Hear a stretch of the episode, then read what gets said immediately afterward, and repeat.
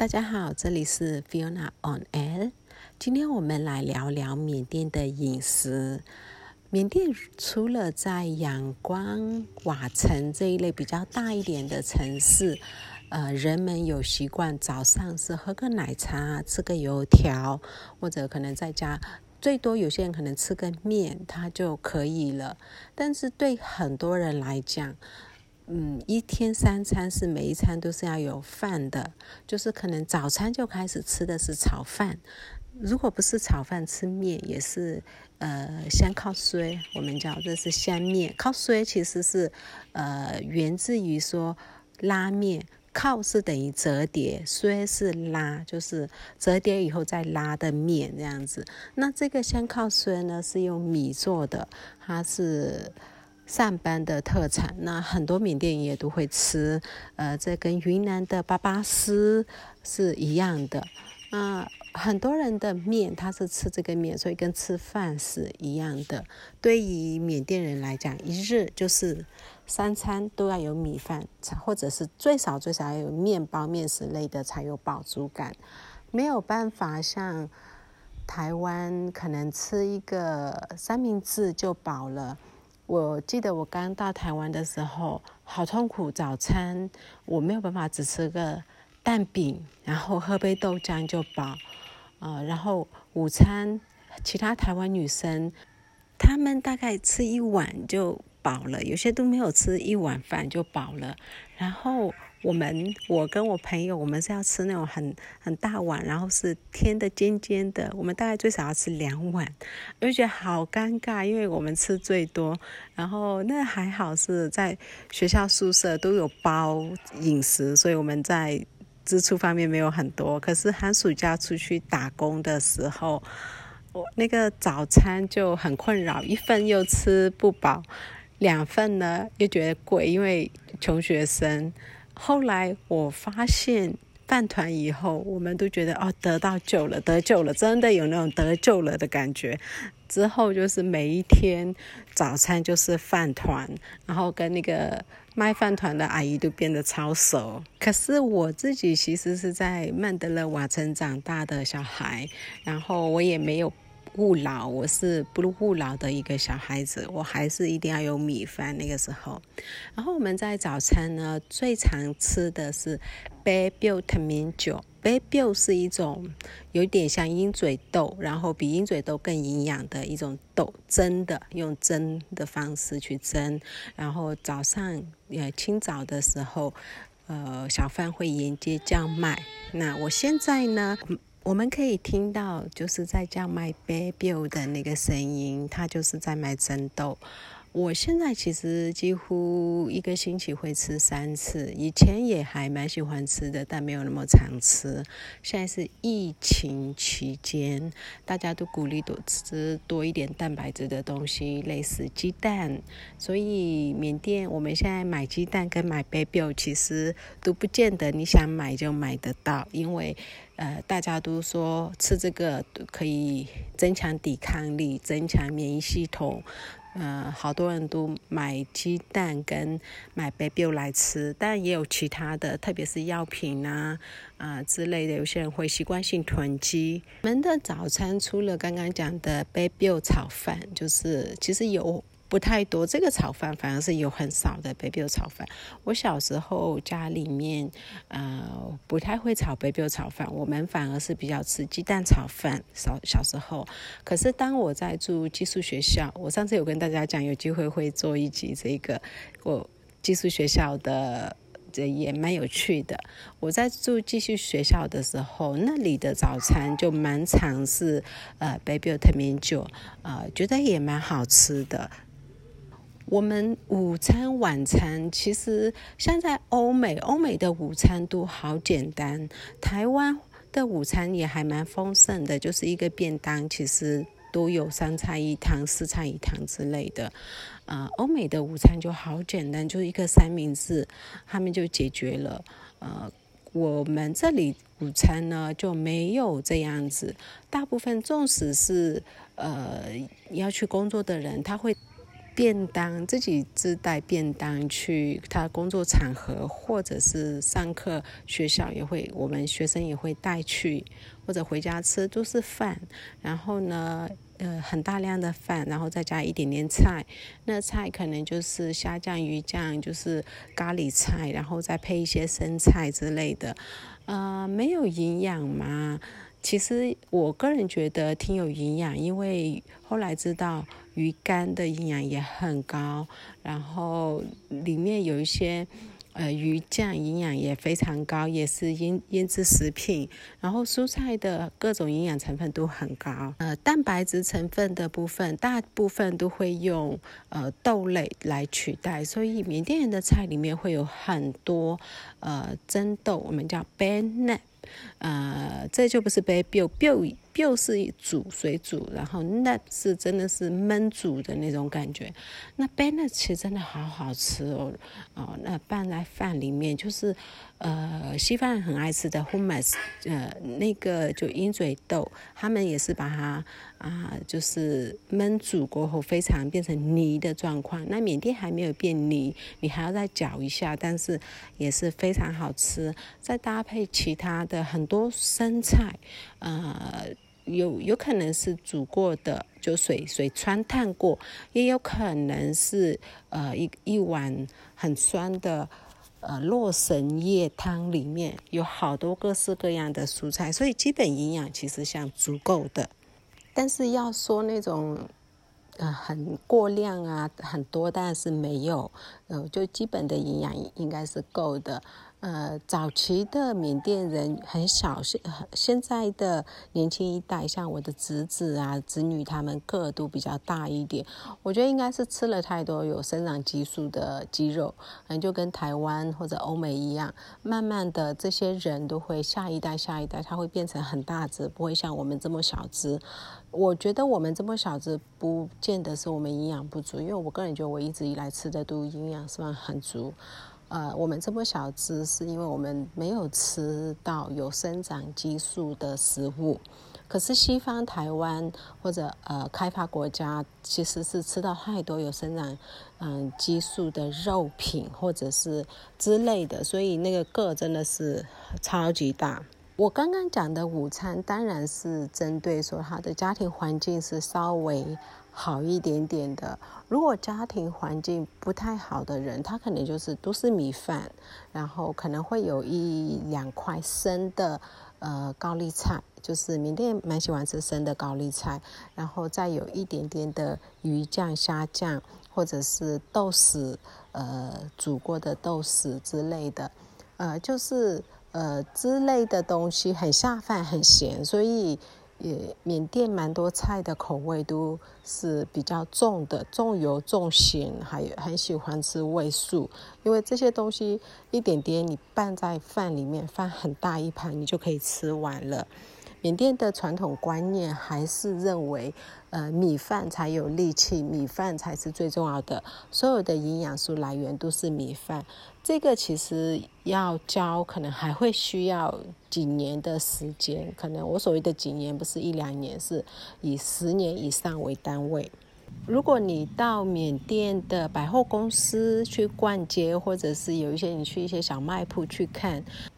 那里工作的销售员们多数是女生，那些女生她们的午餐都会从自己家里带过去，用三层的呃呃那个便便当，有三层，一层是米饭，一层是呃蔬菜，一层可能是空的，因为大部分其实就只有两层，他们的环境没有。非常好的就是非常丰富的午餐，那它的呃饭呃大概那个量就会比较多一点，菜的部分就很少。如果你有机会，你可以看一下，你就会发现说，哇，缅甸的那个小卖铺的女生年轻的时候每一个都好瘦，因为她们吃的其实就大概这样子。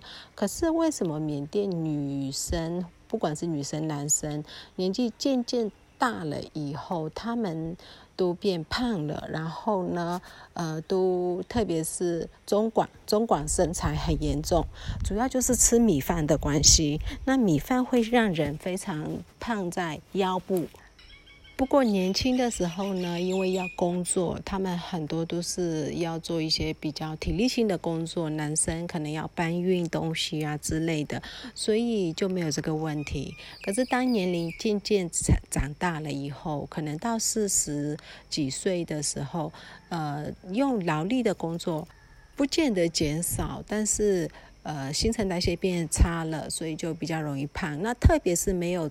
呃，劳务的人，所以你去警察局，公务人员，他们都不需要体力方面的工作，呃，那些人的中广就非常明显，嗯，因为吃的跟年轻的时候一样，是大量的米饭跟少量嗯的菜，然后你运动量减少了非常多，呃，新陈代谢量也减少了，所以缅甸，如果你到过缅甸，你会看到年轻的时候大家都瘦瘦的，可是为什么到中年大概三十多、四十多就胖的蛮严重，到五十几岁的时候就开始有，啊不对，到四十几岁哦，四十几就开始有糖呃血高血压啊、糖尿病这一类的疾病了，在健康饮食方面还没有很有概念。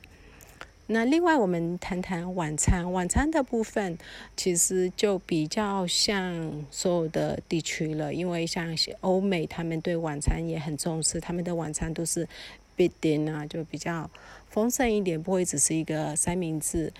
呃，在台湾也是晚餐，嗯。除非你加班了，不然你都会回家跟家里一起吃，也都会是不不再是只是一个便当。那缅甸人也是晚餐都会回家吃的时候，呃，家里就会做的相对来讲会比较丰盛一点点。可是缅甸华人来讲呢？不只是晚餐丰盛，是餐餐都很丰盛，外带呃中间的小点心也都很丰盛，所以去看缅甸华人就还蛮丰腴的，每每一个家里都是胖胖的，很少看到瘦瘦的。另外，缅甸人很喜欢吃零食跟炸物。呃，你可以看到在街角各个街角，特别是大城市，会看到非常多非常多贩卖炸物的小贩。那我们会把啊各种豆类，然后去炸来卖，然后鸡肉也是炸的非常干。这源自于说我们在一个非常炎热的区域，然后早年是没有电，那很多食物你都需要啊。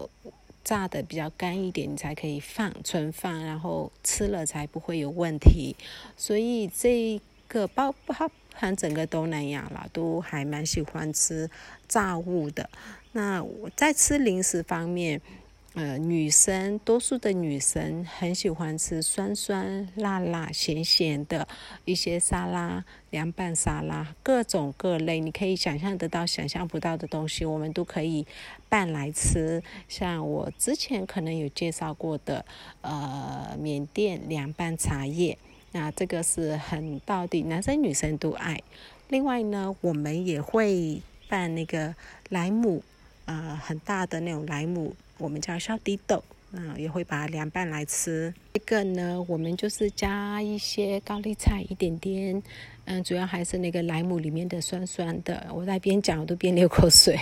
然后加啊花生呐，然后一些鹰嘴豆粉呐之类的去拌。其实详细的材料我不知道，因为我自己不会拌。然后呢，我们也会拌鸡蛋，把鸡蛋嗯。水煮水煮蛋再切开来拌来吃，然后也会拌洛神花的那个洛神果嘛，然后我们会把它捣碎，然后再拌来吃。所以你可以想象得到的、想象不到的，我们都会把它拌来，然后加了很多的呃柠檬，然后加花生啊。有些地区会加大量花生，有些地区只加一点点花生，然后再加其他的调料，呃，做成一个点心吗？比较不太会在正常出现，偶尔会，但是多数时间会是餐与餐之间，譬如说，呃，特别是中餐与晚餐之间的小点心，可能买来只是一份很小一份，大概卖五百以前，现在七百之类的，呃，缅币。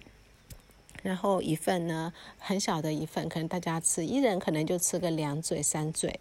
那我们都还是很习惯会共用一个汤匙，呃，吃东西。所以如果你来缅甸，呃，他们呃去一些不是非常高档的餐厅，他可能让你。你跟你的朋友就给你们一碗汤，然后呢，一个汤匙共用，不要觉得太奇怪。在缅甸到目前为止，还是有共用一个汤匙的习惯。这可能也是我们在疫情方面传染会比较严重、比较失控的原因之一。刚我刚刚讲的是，他已经到了现。代的一个饮食方式，我父亲跟我讲，他们早年在上班，其实很多人是不是吃米饭，是吃糯米饭。他的主食，呃，因为要去田里去耕种，然后米饭其实消化太快了，所以他们会吃糯米饭。然后呢，糯米饭比较好带，你只要带一点点，其实就很有饱足感。然后他们会把它带在啊竹筒里面。然后呢，去务农或者是去哪里，呃，可以走很远。然后你吃了以后也要很长时间才消化。然后你又可以只需要带一点点，就有足够的粮食。啊，还有是呃，如果经济状况好一点的，会有干巴。干巴就是呃牛肉或者是。呃，羊肉之类的，把它晒得很干很干，其实就牛肉干之类的。那我们是不太像台湾或者呃其他地区，你们的牛肉干都做好了可以现吃。我们的牛肉干是干了，然后呢，你可以带着类似干粮，然后到了田里地里，或者是呃你要远远行的时候，你在路上你可能还要在生火烤一下，然后我们会用一个硬的石头啊什么捣一捣，然后会比较好吃。另外，大家可能会很奇、很好奇的是，缅甸饮食跟泰国饮食是不一样的。这跟大家认知中可能比较不一样。很多人会觉得说，诶，缅甸东南亚的呃饮食可能都跟泰国饮食一样，就酸酸辣辣的。因为在台湾或者更多更多的国际地位上面，呃，整个东南亚的饮食还是以泰国饮食是。居冠的，大家对他的认识比较多。可是对我们缅甸人来讲，我们多数的我们是吃不习惯泰国菜，因为我们觉得太甜。你没有听错，就是太甜。缅甸菜里面我们鲜少加糖，我们缅甸我们加蛮多味素的，很不好，但是很少加糖，所以那个糖的泰国菜所加的那糖的分量。对我们来讲会太甜了，没有办法接受。就是我们会一直吃到很浓的糖的味道，从酸跟嗯甜里面，嗯呃酸跟辣里面那个甜一直在抢位置，没有办法接受。我是一直到台湾，呃，就是我吃了台湾的甜，又比泰国还甜。我在那边吃了蛮习惯了以后，我才现在我对泰国菜单是非常 OK。现在来讲，像在大城市，阳光、曼德勒，甚至是东芝这些大城市，很多人其实早餐还蛮习惯去奶茶店去用餐的。那这些奶茶店不像我们小时候就单纯只是卖奶茶或者是油条，现在会有你要吃面也有，你要吃炒饭也有，你要吃呃甚至三明治、汉堡都有，它就是复合式的奶茶店。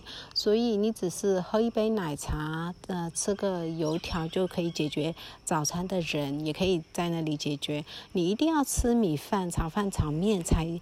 饱足感的人，那也可以在那里解决。所以这种复合式奶茶的呃兴起，其实是最近呃十几年来呃才开始有的。以前是比较没有这样的一个复合式经营方式。最多最有饱足感的，我小时候在奶茶店可以找到的就是包子，我们叫 bossy，这就是个直接。直译中文，缅甸的大体饮食是这样子。那因为我们的饮食习惯是重油、重咸、重淀粉类的一个饮食习惯，呃，所以在健康方面是比较差的。很多年轻人，我所谓的年轻人，可能就三十多、四十岁的、四十几岁的人，我都觉得还算年轻的。他们可能已经患有高血压，甚至糖尿病，呃呃心血管疾病这一类。当新冠病毒大肆传染的时候，呃，这些有原本就有慢性疾病的人，他的抵抗力就比较少。呃，接着是大家看了大量的印度的惨状，因为这病毒是从印度边界一一路传过来的。呃，一开始是呃印缅边界的一个小镇，然后慢慢从低等。就是青邦的印度，然后接着下来是格雷缪，格雷缪的死亡数字是非常高的，呃，大概嗯有不少天它都是两位数在死亡，然后也渐渐的它就从。那里到曼德勒到阳光，现在阳光已经不只是医院没有床位，不只是医疗体系瘫痪，连焚化厂都瘫痪了。在焚化厂排队等着焚化的呃尸体们好多，你看了你会觉得最后一层都这么不顺。然后我昨天有看到一张照片，嗯，一个大体，嗯，因为僵僵硬了，所以它是直的，然后被绑在三轮车。然后缅甸有一种车，它是它其实就摩托车，摩托车的左边他们在。加装了两个椅子，然后就可以带人，前面坐一个，后面坐一个。呃，特别是乡镇地区，其实好多这种交通工具。我就看到他们把那个大铁就直的绑在那个两个椅子上面，就这样送他最后一程。所以疫情是完全失控，然后在。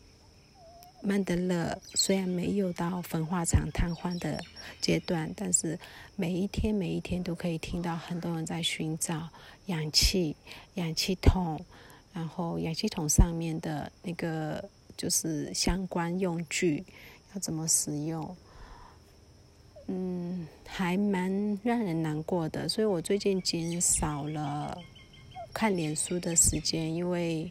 它会影响我太多，我也做不了什么，完全没有办法去帮忙他们。但是我会一直看到有人，可能他在几个小时前他说我的哪里可以再补充氧气，我家的快断氧了。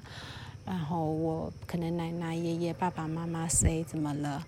然后可能再过五六个小时、七八个小时，他会来更新说不用了，因为已经走了。就这一类的文太多，多到觉得很无助。呃，但在缅甸现在，我们个人觉得是几乎是全体感染的几率很高，所以免疫系就是要增强自己的免疫力是一个关键。嗯，在曼德勒，我的亲戚，呃，他的儿子发烧，然后。嗯，一开始想说一般的发发烧没有就一一般，但他自己就隔离了。后来他弟弟发烧，那两人去检验中了。家里的妈妈没有任何症状，可是去因为有接触感染源，所以就检验了也中了。嗯，在很多你只要检验可能都有，包含我自己住的这个小镇。我们家对接的呃一户人家，因为不舒服好几天了，后来就去检验也中了，他的家人检验全中了。啊，我们是跟他们没有太多的接触，但整个整条街就是变得非常的湿气非常低。有一些人已经开始在发一些文，就是就算是年纪很大，有一些慢性疾病，因为他的心态的问题，所以他怎么样战胜了这个病魔。然后呢，如果你没有氧气筒的状况之下，你要怎么样呼吸？可能要趴着呼吸，下面要垫个枕头这一类的，你就可以不需要氧气筒，不需要补助，你就可以有足够的氧气呼吸过来。呃，另外也会呼吁大家吃的健康一点。所以我刚刚讲的鸡蛋缺货，baby 缺货，也是来源于这里。呃，接着是呃运动，大家也都呼吁说要吃的运动，要吃的健康，嗯，要呃每天都要运动，要做。瑜瑜伽或者是打坐、静坐、冥想，就是要有正正正面的思考，然后要相信自己，如果中了也可以战胜病魔。这个心态比什么都重要。我一直也很认同这一点，呃，一直也非常的我认同说吃。呃，食物就是药，药就是食物，所以从吃的方面就要改变吃的饮食习惯，而不是吃大量的糖、大量的油、大量的盐。呃，吃健康一点，吃原食物，然后运动来增强抵抗力。心态就一定要想，全民都会中，我我觉得几乎全民都会中，那也都会好，因为很多人他可能一点点感冒。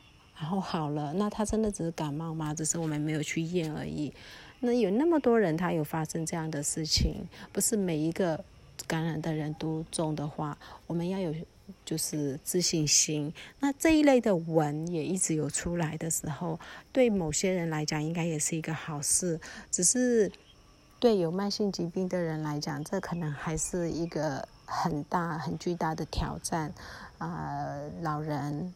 嗯，小孩都是很巨大的挑战。那我们现在面临的是，有部分的呃人，他可能在饮食方面全家都中了，呃，就会没有办法出去买吃的。啊，缅甸有一个好处就是，你现在大家呼吁，你要嘛在家前面你放一个白色的呃。布或者是黄色的布都可以，不同城市有不一样的啦。你放一个布，那邻居会送一些吃的补的给你，大家互相帮忙。因为，嗯，你要靠政府帮忙，现在是根本不可能嘛。我们差不多是无政府的状况。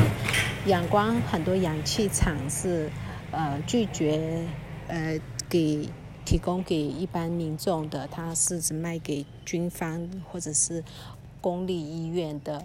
呃，氧气，所以所以人民其实必须得自己想办法，在没有任何协助之下，互相帮忙，互相协助。